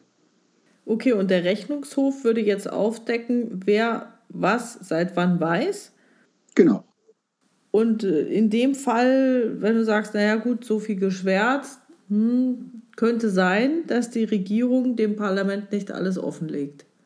Das wäre eine der möglichen Varianten. Welche Variante gibt es denn sonst noch? Ja, massenhaft. Ich hoffe, ich, mir, fällt noch, mir fällt noch eine ein. ich will wenigstens noch eine zweite Variante hier bieten, damit die Leute nicht denken, ah, die kommt zwar aus Bayern, ist aber voll gegen die bayerische Staatsregierung. Also vielleicht, keine Ahnung, dass es sich verzögert hat oder das, was könnte man denn nehmen? Na, das, was ja die Regierung behauptet oder das Verkehrsministerium, nämlich, dass die Verhandlungen mit der Deutschen Bahn noch nicht fertig sind. Und natürlich der Verhandlungspartner, das dürften recht heftige Verhandlungen sein, so wie es dargestellt sind, der Verhandlungspartner nicht wissen soll, wo die eigenen Schwachstellen und die eigenen Spielräume liegen. Das kann natürlich aus so einem Rechnungshofbericht durchaus herauskommen. Hängt natürlich jetzt eben wieder davon ab, was da drinnen steht. Also das wäre jetzt die regierungsfreundliche Variante. Okay, danke. Dann haben wir das jetzt mal abgerundet. Ja, und dann gibt es ja hier irgendwie noch in dem Zeitungsartikel den Hinweis, also das war dann aus dem Kommentar, dass es eine Entscheidung des Bundesverwaltungsgerichts in Deutschland dann gibt, wonach eine erfolgreiche Kontrolle auf eine vertrauliche Kooperation mit jenen angewiesen sei, die geprüft werden. Mhm. Ja, also ganz grundsätzlich sage ich ja, ist ja immer gut, wenn man gut zusammenarbeitet und kooperieren kann. Aber meine Meinung ist ja, zu einer Kooperation gehören ja zwei. Also man kann ja nicht einseitig kooperieren. Das wird ja nicht so richtig. Was sagst du dazu? Also ich gebe dir hundertprozentig recht und ich gebe auch dem Gerichtshof recht, dass es nur mit einer Kooperation funktioniert, weil wir als Prüferinnen und Prüfer ja immer weniger wissen als die geprüfte Stelle. Das heißt, wir sind darauf angewiesen, dass uns die geprüften Stellen Informationen geben. Jetzt tun sie das aber nicht aus der Idee heraus, dass wir so nett sind, oder sollten es zumindest nicht heraus tun, sondern aus dem Perspektiv heraus, um wieder beim öffentlichen Dienst zu bleiben, dass der Steuerzahler und die Steuerzahlerin ein Recht haben zu wissen, was mit ihrem Geld passiert. Und deswegen haben die Damen und Herren, die dieses Geld verwalten, auch die Verpflichtung, es offenzulegen, was sie damit getan haben. Das heißt, ich würde das auch so verstehen, dass die Verwaltung eine Pflicht zur Kooperation hat. Das geht natürlich in sehr vielen Schattierungen, wie man kooperiert. Es gibt ja die zwei großen Prüfhemmnisse, dass die geprüfte Stelle sagt, ich gebe dir alles, wonach du fragst, aber ich sage dir nicht, was es gibt. Und das Zweite gibt, Sie führen einen in einen Raum mit zigtausend Dokumenten und sagen, das ist alles, was wir haben, suchen Sie sich, was Sie brauchen. Beides ist kooperativ und beides hilft dir als Prüfer überhaupt nicht weiter. Das stimmt. Und ich habe beide Dinge schon erlebt. Mehrfach. ich glaube, das hat jeder, der länger im Prüfteam, im Prüfdienst ist, in verschiedenen Schattierungen schon miterlebt. Ja. Wie löst du das? Naja, in beiden Fällen mit Fleiß. Anders geht es nicht. Also in dem Fall, wo man nichts kriegt, also nichts, keine Unterlagen kriegt und nach allem fragen muss, dann fängt man halt je nach Prüfauftrag mit den Dingen an, die es geben müsste, liest die durch und nimmt dann aus dem, was man gelesen hat, die nächsten Fragen heraus.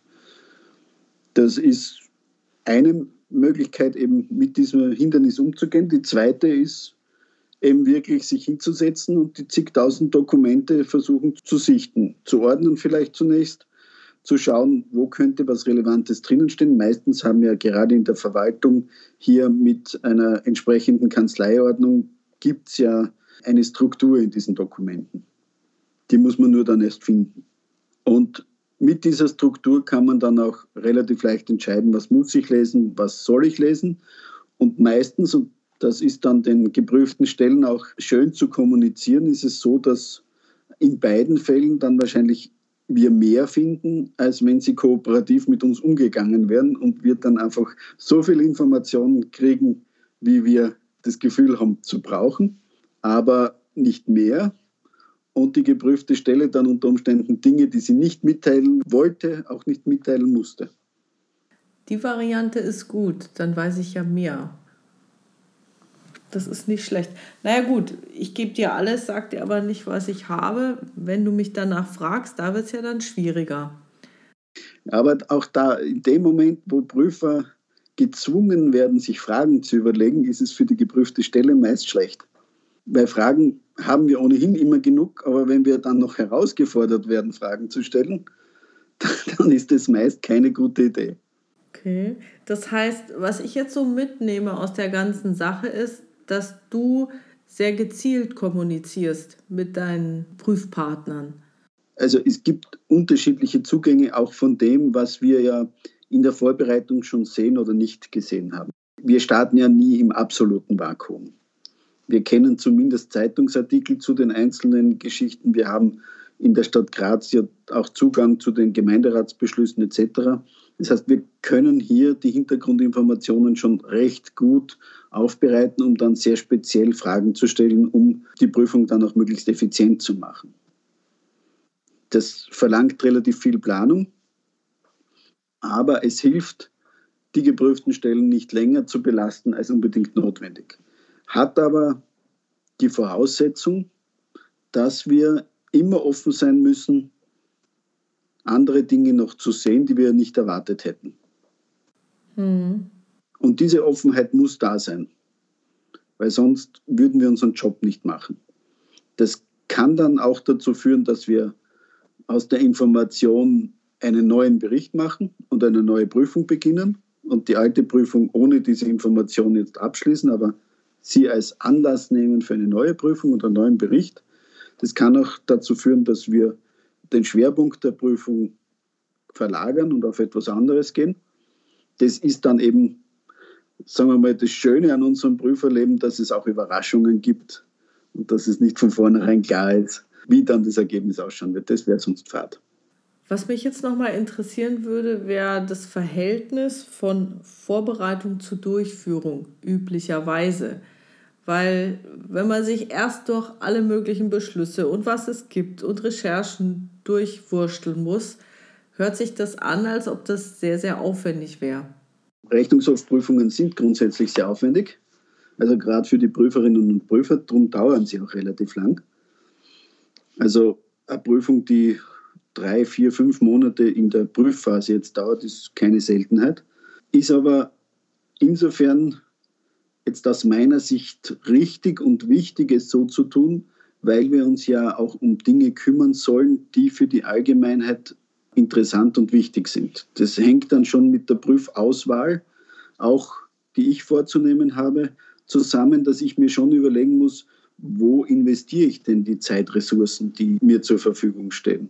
Welche Themen sind denn spannend? Teilweise muss ich mir auch überlegen, welche Themen werden denn in einem Jahr spannend sein? Also wo wird denn die politische Diskussion vielleicht in einem Jahr sein? Um dann rechtzeitig die Information zu liefern, damit diese Diskussion auch auf einer noch sachlicheren Basis passieren kann, als sie sonst wäre. Also wo wir den Mehrwert dann auch schaffen für diese politische Diskussion. Okay. Die Dauer von drei bis fünf Monaten ist ein Thema ein Prüfer oder habt ihr Teams? Wie macht ihr das? Das sind Prüfteams. Das hängt jetzt wirklich davon ab. Wie gesagt, meine Prüfeinheit der Stadtrechnungshof ist relativ klein mit neun Mitarbeitern im Moment. Also wir haben hier relativ wenig Möglichkeiten, große Teams zu bilden. Wir haben einmal im Jahr die Verpflichtung, die Jahresabschlüsse anzuschauen bei uns. Das heißt, da geht schon relativ viel an Zeit auch verloren. Wir haben, wie schon erwähnt, die Aufgabe, die größeren Vorhaben zu prüfen. Auch da fließen sehr viele Prüfkapazitäten hinein. Umso wichtiger also ist dann die Entscheidung von der Zeit, die übrig bleibt, was wir uns denn dann anschauen. Und gesagt, sehr oft gibt es dann eben auch Wünsche aus der Politik. Wir haben die Möglichkeit, hier Prüfanträge zu kriegen. Also wenn eine Minderheit im Gemeinderat. Wir haben 48 Gemeinderätinnen und Gemeinderäte. Wenn sechs davon einen Antrag an mich unterschreiben, dann muss ich prüfen, ob dieses Prüfthema geprüft werden kann oder nicht. Ich kann aber auch Nein sagen zu diesem Thema. Aber für mich natürlich schon spannend ist, was die Gemeinderätinnen und Gemeinderäte, also meine Kunden, bewegt. Und ich muss mir dann natürlich auch immer die Frage stellen, was ist jetzt wichtig und was ist weniger wichtig. Aber ich lege sehr großen Wert auf diese Vorbereitungszeit, auch weil wir in der Stadt Graz oder in meiner Einheit sehr viele Dokumente eben schon zur Verfügung haben, um dann vorher schon relativ viel zu wissen und dann die Zeit an der geprüften Stelle möglichst kurz zu halten. Wir haben aber auch andere Prüfinstitutionen wie den Rechnungshof des Bundes, der eben aufgrund seiner Zuständigkeit, seiner großen Zuständigkeit dann eben nicht alle diese Dokumente vorher schon hat. Da ist die Vorbereitungszeit dann eher kürzer, da liest man sich eher ins Thema ein und schaut, was sagt denn die Lehre, ähm, zum Beispiel zu dem einen oder anderen Thema, wie sollte denn das sein und geht dann an die geprüfte Stelle und prüft dann quasi vor Ort die Dokumente, die vorhanden sind und führt die Gespräche. Und wenn du jetzt sagst, okay, drei bis fünf Monate Prüferteam mit Vorbereitung, weil ihr ja sehr viele Dokumente habt oder Zugriff drauf habt, wie kann ich mir das dann vorstellen? Zwei Monate Vorbereitung? Meistens kommen wir mit einem Monat aus. Es geht ja auch sehr oft um Themen, die immer wiederkehrend sind. Klar, da kennt man den Vorbericht und kennt die Historie und lebt ja in der Stadt und bekommt das ja mit, was passiert so grundsätzlich. Ich habe Gott sei Dank auch ein sehr rühriges Team, teilweise auch schon Teammitglieder, die schon sehr lange bei uns sind. Da kann dann die Vorbereitung auch etwas kürzer ausfallen. Ich lege trotzdem sehr großen Wert darauf, dass die wichtigen Dinge und die neuen Dinge auch immer durchgeschaut und gelesen werden, weil es eben schon etwas anders ist, es gerade gelesen zu haben und gerade verinnerlicht zu haben oder sich an irgendwas zu erinnern, was man von ein, zwei oder fünf Jahren einmal getan oder gehört hat. Rein Interesse halber, ist bei euch die Aktenführung elektronisch? Also kann man da irgendwie gut danach suchen, nach den Dingen? Die Aktenführung ist elektronisch. Das Gut suchen ist teilweise schwierig, weil sich die Stadt Graz am Anfang dazu entschieden hat, keinen Zahlenstock zu machen. Das ist jetzt sehr technisch. Also ich habe, wie ich im Bundesdienst begonnen habe, die Kanzleiordnung von Maria Theresia noch gelernt. Die hat 250 Jahre mehr oder weniger ohne große Änderungen überlebt, weil sie eben so gut war oder ist. Im Boot gibt es es noch immer. Und die sieht vor, dass einen Zahlencode hat für gewisse Angelegenheiten und dann für jedes Stück, das dazukommt, noch eine zusätzliche Zahl. Also das erste ist die Geschäftszahl, das zweite ist die Ordnungszahl im bürokratischen Jargon. Hat den Vorteil, dass ich die Geschäftszahlen mir anschauen kann, wenn ich weiß, diese Angelegenheit läuft unter dieser Geschäftszahl. Dann ist die erste Prüfhandlung, wenn ich wohin gehe, einfach nur zu schauen, ob von 1 bis x durchgehend alle Ziffern, Ordnungszahlen vorhanden sind oder nicht. Wenn eine fehlt, dann weiß ich, da steht sicher was drinnen, was für mich interessant ist. Das gibt es leider in der Stadt Graz nicht. Bei uns werden die Geschäftszahlen willkürlich vergeben. Je nachdem, wer sich gerade anmeldet, kriegt die nächste Geschäftszahl, was das Prüfen unendlich schwierig macht. Das wäre doch mal ein Verbesserungsvorschlag an die Stadt Graz, wenn du die prüfst. Oder darfst du darüber keinen Bericht schreiben? Darf ich schon. Ich habe es auch schon mehrfach unserem obersten Beamten gesagt. Der hält allerdings nichts davon und meint, es sei auch zu teuer, um das jetzt im Nachhinein noch einzuführen. Naja, man kann ja gut weitermachen. Genau. Okay. Ich bin ja jetzt sehr, sehr glücklich, dass du mein Wissen über Rechnungshöfe deutlich erweitert hast. Vorher wusste ich gerade mal von ihrer Existenz, aber auch nicht unbedingt so viel, wofür die jetzt zuständig sind, was sie dürfen, was sie nicht dürfen. Also dafür schon mal herzlichen Dank, Georg. Sehr gerne. Es gibt aber wirklich sehr, sehr gute Homepages wo man sich Informationen holen kann. Und es gibt für die Insider unter uns auch internationale Standards, nach denen sich die Rechnungshöfe richten. Die sogenannten ISAIs, also Ida, Siegfried, Siegfried, Anton, Ida. Oder eben Standards, die für die, man nennt sie oberste Rechnungskontrollbehörden, das ist in Deutschland der Rechnungshof des Bundes, oder der Bundesrechnungshof, wie es bei euch heißt. Bei uns heißt der Rechnungshof des Bundes, um die beiden nicht zu verwechseln. Die gelten für die. Die werden von einer internationalen Organisation, der sogenannten INTOSAI, erlassen. Das sind Rechnungshöfe aus der ganzen Welt, die sich strukturiert miteinander unterhalten, auch sehr, sehr inhaltlich weiter beschäftigen. Und da gibt es eine Organisation, die vom norwegischen Rechnungshof gegründet worden ist, die sogenannte IDI, also Ida Dora Ida, wo versucht wird, früher hätte man gesagt Entwicklungsländer, also Länder, die versuchen, die demokratischen Prozesse bei sich zu implementieren, zu unterstützen dabei, Rechnungshöfe zu schaffen, die eben diese Demokratie unterstützen und stärken können. Und alles, was ich hier von mir gegeben habe, lässt sich im Endeffekt auf einen Standard zurückführen. Das ist der ISAI 12 vom Wert und Nutzen der Rechnungshöfe. Wow, cool. Wie wird man denn Prüfer eines Rechnungshofes? Du hast jetzt da das so spannend gemacht. Das finde ich jetzt cool. Ja, das können natürlich nur die Besten der Besten werden. Nein. Äh, ganz einfach bewerben, wenn es eine Stelle ausgeschrieben gibt. Und ähm, es ist so wie überall, zumindest in Österreich, ich glaube in Deutschland auch ähnlich, dass der Arbeitsmarkt natürlich jetzt es immer schwieriger macht, gute Leute zu finden. Also ich bin im Moment gerade auf der Suche nach Prüferinnen und Prüfer. Im Laufe des, diesen Jahres werden einige Posten bei mir ausgeschrieben.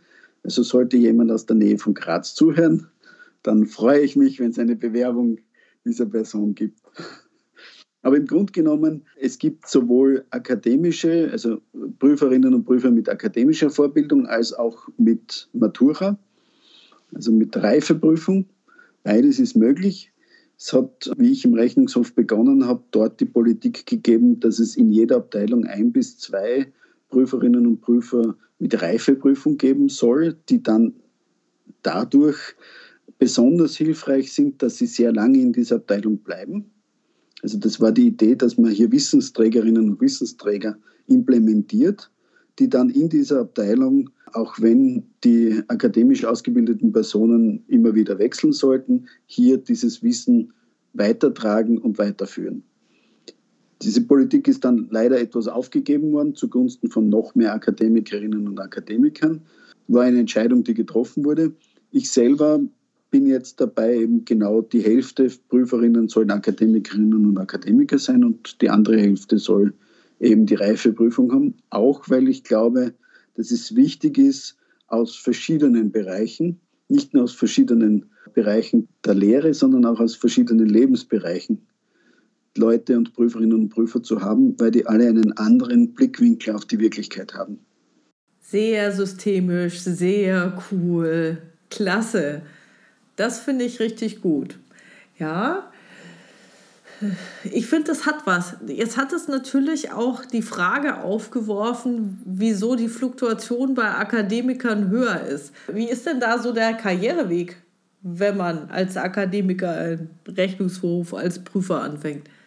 Die Fluktuation ist, sie war einmal höher, dort wo ich hingekommen bin, weil einfach der Wechsel unter den Abteilungen öfter passiert ist. Im Rechnungshof des Bundes, wo ich angefangen habe, fängt man als Prüfer oder Prüferin an, kann dann zum Prüfungsleiter oder zur Prüfungsleiterin aufsteigen und dann würde sich der Weg auch teilen. Da kann man dann sagen, dann kann man Fachexpertin oder Fachexperte werden. Oder man schaut, dass man in der Verwaltung weiterkommt und in die Abteilungsleitung geht. Über der Abteilungsleitung ist jetzt seit ungefähr drei Jahren so eine Art Gruppe, also wo mehrere Abteilungen zusammengefasst werden und darüber steht dann die Sektion. Also es ist eine durchaus tief gestaffelte Hierarchie im Rechnungshof des Bundes und über diesen Sektionsleiterinnen und Leitern steht dann noch die Präsidentschaft, im Moment eine Präsidentin, die alle zwölf Jahre gewählt werden vom Parlament, also die Präsidentin oder der Präsident. Und die müssen auch gar nichts mit Rechnungshof zu tun haben. Die können Quereinsteiger sein. Die können Quereinsteiger sein. Bei der jetzigen Präsidentin haben wir das Glück, dass sie, bevor sie in den Rechnungshof als Präsidentin gekommen ist, schon den Rechnungshof, den Landesrechnungshof der Steiermark geleitet hat. Das kann ich mir vorstellen, dass es schon eine gute Fügung ist, wenn der Chef Ahnung hat, was man so macht, oder? Ähm, ja, auf der anderen Seite ist es nicht unbedingt zwingend notwendig, weil als Chef der Politiken agieren muss, es ja genauso wichtig ist, eine Ahnung zu haben, wie der Kunde tickt. Und wenn ich Vertrauen in meine Mitarbeiterinnen und Mitarbeiter habe, dass die ihren Job können, dann ist es für mich ja eher wichtig zu wissen, wie schaut denn der Kunde aus. Also wenn man jetzt davon ausgeht, und davon bin ich zutiefst überzeugt, dass gerade Prüferinnen und Prüfer immer Wissensarbeiterinnen sind, dann wäre es ja besonders schlecht, wenn der Chef oder die Chefin alles besser können und wissen würde. Weil Wissensarbeiter zeichnen sich ja gerade dadurch aus, dass sie als Wissensarbeiter mehr wissen wie ihre Vorgesetzten. Diese Meinung teile ich und trotzdem wird die geprüfte Stelle immer noch mehr wissen als der Wissensarbeiter im Rechnungshof. Das hast du vorhin auch schon so gesagt. Absolut. Okay, ja, dann danke ich dir recht herzlich für dieses spannende Interview. Ach so, eine Sache, eine Sache will ich noch unbedingt wissen. Und zwar, in deinem Leben hast du ja schon wahnsinnig viele Berichte gelesen von Rechnungshöfen. Was ist denn der spannendste? Welchen dieser Berichte würdest du empfehlen? Oi.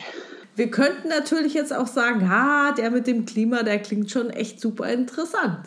Der mit dem Klima, auf den bin ich besonders stolz. Da hat ein sehr junger Mitarbeiter von mir wirklich ein ganz, ganz tolles Produkt abgeliefert. Also den kann ich uneingeschränkt empfehlen. Ob es jetzt der spannendste war, den ich jemals gelesen habe, das traue ich mich ehrlich gesagt nicht zu sagen, weil ich immer wieder unsere Berichte und auch die von den Kolleginnen und Kollegen durchaus als spannend empfinde. Allerdings muss man schon eine gewisse Leseaffinität haben.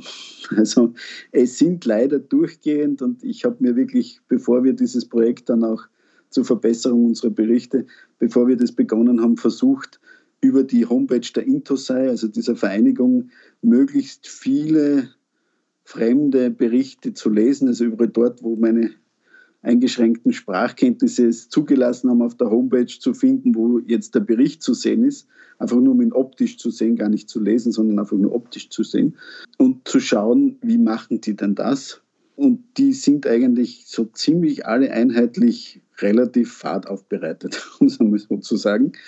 Auf den ersten Blick, der Rechnungshof des Bundes in Österreich hat sich zum Beispiel zur Angewohnheit gemacht, zu jeder Feststellung, also zu jedem Subkapitel, unterschiedliche Absätze zu schreiben. Also im ersten Absatz, in der ersten Teilzahl, wie es dort heißt, also immer die, die zweite, zuerst ist die Kapitelzahl, dann die zweite Zahl, gibt mir an, dieser Absatz, da geht es um den Inhalt, sprich um den Sachverhalt. Im zweiten Absatz oder in der zweiten Ziffer geht es dann um die Bewertung, die der Rechnungshof selber vorgenommen hat. Und im dritten Absatz käme dann die Stellungnahme und im vierten allfällig eine Gegenäußerung dazu. Also die Möglichkeit gibt es ja, wenn der, die geprüfte Stelle eine Stellungnahme abgibt, dann haben wir noch die Möglichkeit, das letzte Wort zu haben und zurückzuschreiben, aber wir sehen es trotzdem anders oder zu erklären, warum wir es anders sehen. Also diese vier Punkte, und das finde ich eine relativ gute Aufteilung. Wir haben es zwar jetzt selber nicht übernommen, weil es unsere Geschichtsfluss ein wenig zu sehr stören würde. Aber diese Aufteilung finde ich jetzt, wenn man Informationen schnell verstehen will und auch schnell verstehen will, was ist denn der Sachverhalt und was ist die Bewertung, finde ich recht gut gelungen. Mhm. Aber auch der Bundesrechnungshof Deutschland hat durchaus sehr spannende Berichte. Optisch am besten, glaube ich, äh, machen es im Moment noch die Niederländer. Die sind da sehr innovativ. Was machen die da? Die versuchen es eben relativ gelockert aufzubereiten mit mehr Grafiken jetzt. Der Rechnungshof des Bundes in Österreich versucht jetzt auch immer mehr auf Grafiken zu setzen. Der Rechnungshof des Bundes hat auch ein Instagram-Account und hat auch einen Twitter-Account. Also die versuchen auch hier aktiv zu sein, um im Kernaussagen darzustellen. Also wenn du hier moderne oder der Versuch der modernen Darstellung von Rechnungshöfen anschauen willst, ist der österreichische Rechnungshof sicher auch ein guter Ansprechpunkt. Nicht so sehr empfehlen kann ich die Homepage des Rechnungshofs, aber. Was, des Rechnungshofs selber meinst du jetzt? Ja, das, die Rechnungshof des Bundes in Österreich. Also die Homepage finde ich extrem unübersichtlich, aber das ist jetzt meine persönliche Empfindung dazu. Aber gesagt, sie sind relativ, auch relativ umtriebig auf den sozialen Medien und es macht dann durchaus Sinn, da auch mal reinzuschauen. Also du hast definitiv mein Interesse an Rechnungshofberichten geweckt. Vielen Dank dafür. Ich hoffe, es enttäuscht dann nicht zu sehr. Naja, gut, ich meine, was man spannend findet, unterscheidet sich ja auch.